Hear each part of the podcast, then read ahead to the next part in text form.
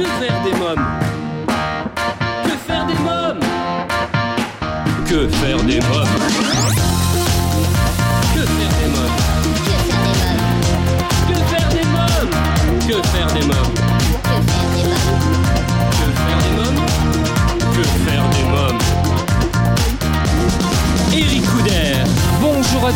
bienvenue pour ce nouvel épisode de Que faire des mômes, votre podcast 100% famille, c'est Eric Couder.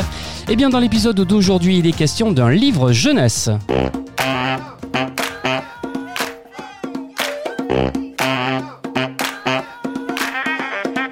Bonjour Sylvette Granger.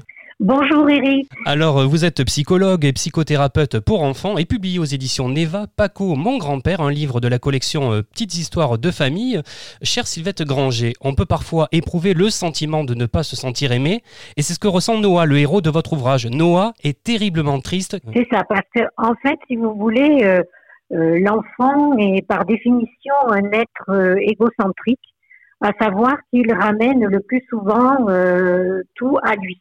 Donc là, dans ce cas précis, euh, il est persuadé en fait que c'est de sa faute si son grand-père euh, ne n'est pas très très agréable avec lui, n'est pas très chaleureux, euh, ne euh, ne le considère pas en fait. Donc et, et surtout râle souvent sur les faits et gestes de, de- du petit Noah.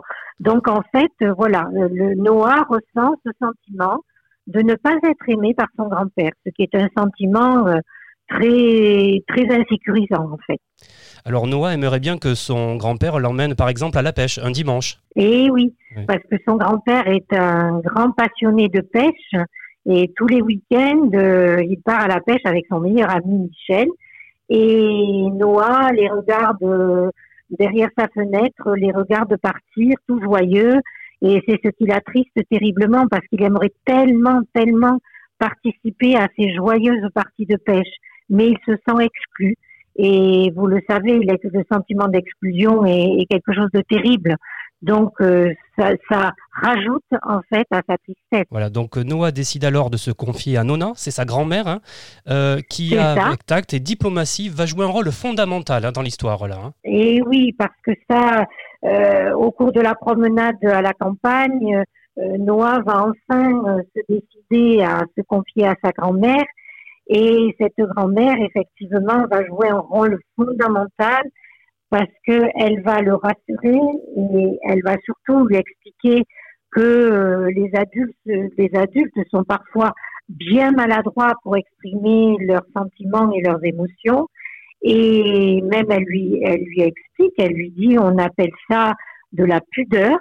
Et donc, euh, elle, elle le rassure et elle lui dit, je te promets que nous allons y remédier. Je me charge de ton grand-père et je vais, de, elle lui fait comprendre que elle va lui un petit peu euh, lui expliquer les choses et elle a été très étonnée en fait parce que elle, elle connaît certainement le caractère de son mari puisqu'elle Ouais. vit avec, Ouais. mais elle, je pense qu'elle a jamais eu le sentiment que ça pouvait atteindre à ce point-là son petit-fils. Et quand elle le voit triste, chagriné comme il est, euh, ben, elle, elle se sent toute, euh, toute déconfite et elle se dit il faut absolument que j'intervienne et que je parle un peu au grand-père pour, euh, ben, pour euh, le- lui, lui secouer un peu les puces en fait. hein. lui dire écoute, voilà, tu vois, tu es en train de terroriser presque Oui. ton, ton, ton petit-fils, ce qui n'est pas du tout le rôle des grands-parents. Hein. Donc, euh, donc voilà, là, ça, ça commence à devenir euh, inquiétant dans la situation qui- que Noah vit, d'autant plus qu'il passe tous ses week-ends chez ses grands-parents. Ah oui. Donc euh, voilà, donc la situation pourrait euh, devenir très compliquée en grandissant. En tout cas, c'est encore une très jolie histoire et un très joli livre euh, qui est très bien illustré aussi par Christian Garcia. hein. Oui, tout à fait. Oui, j'adore les illustrations. Elles ont un côté euh, humoristique presque, hein, et je trouve que c'est ça, ça ajoute et ça rajoute beaucoup de légèreté aussi à l'histoire, parce qu'au départ, on peut imaginer, comme j'écris beaucoup d'histoires avec des thématiques euh, et parfois des thématiques graves. Donc, euh, c'est vrai que l'illustration est très, très, très importante parce que ça reste malgré tout des histoires et il y a aussi ce côté euh, léger euh, qui fait que l'enfant va rentrer dans l'histoire et se régaler à, à découvrir euh, euh, les événements. Donc, il faut l'illustration est fondamentale. Bien Elle sûr. va permettre à l'enfant de se raccrocher un peu. Et, et, euh, là, en l'occurrence, l'histoire n'est pas euh, fondamentalement triste, même s'il y a ce sentiment euh, qui est lourd, qui est pesant dans l'histoire. Il y a quand même, comme je le dis, beaucoup de légèreté. Et c'est aussi pour cela que c'est une histoire euh, que je conseille même à des enfants plus jeunes, parce que je pense que à partir de 3-4 ans, c'est une histoire qu'on peut lire, qu'on peut raconter à un enfant. Bien sûr. Euh, Sylvette Grange, alors là, je- je- j'interroge la psychologue. Comment réagir si on, on ne se sent pas aimé? Chez l'enfant, euh, il y a aussi, euh, comme je vous le disais, ce sentiment qui fait qu'il va se sentir responsable. Donc, soit il va s'isoler et Ouais. considérer qu'il n'a pas droit à l'amour de, de l'adulte en question, soit il va se rebeller, soit il va se confier à une autre personne qui va être la personne ressource, comme ici, en l'occurrence, la grand-mère. Euh, Sylvette Granger, euh, Paco, mon grand-père de la collection Petites histoires de famille, un livre aux éditions Neva. Merci Sylvette Granger.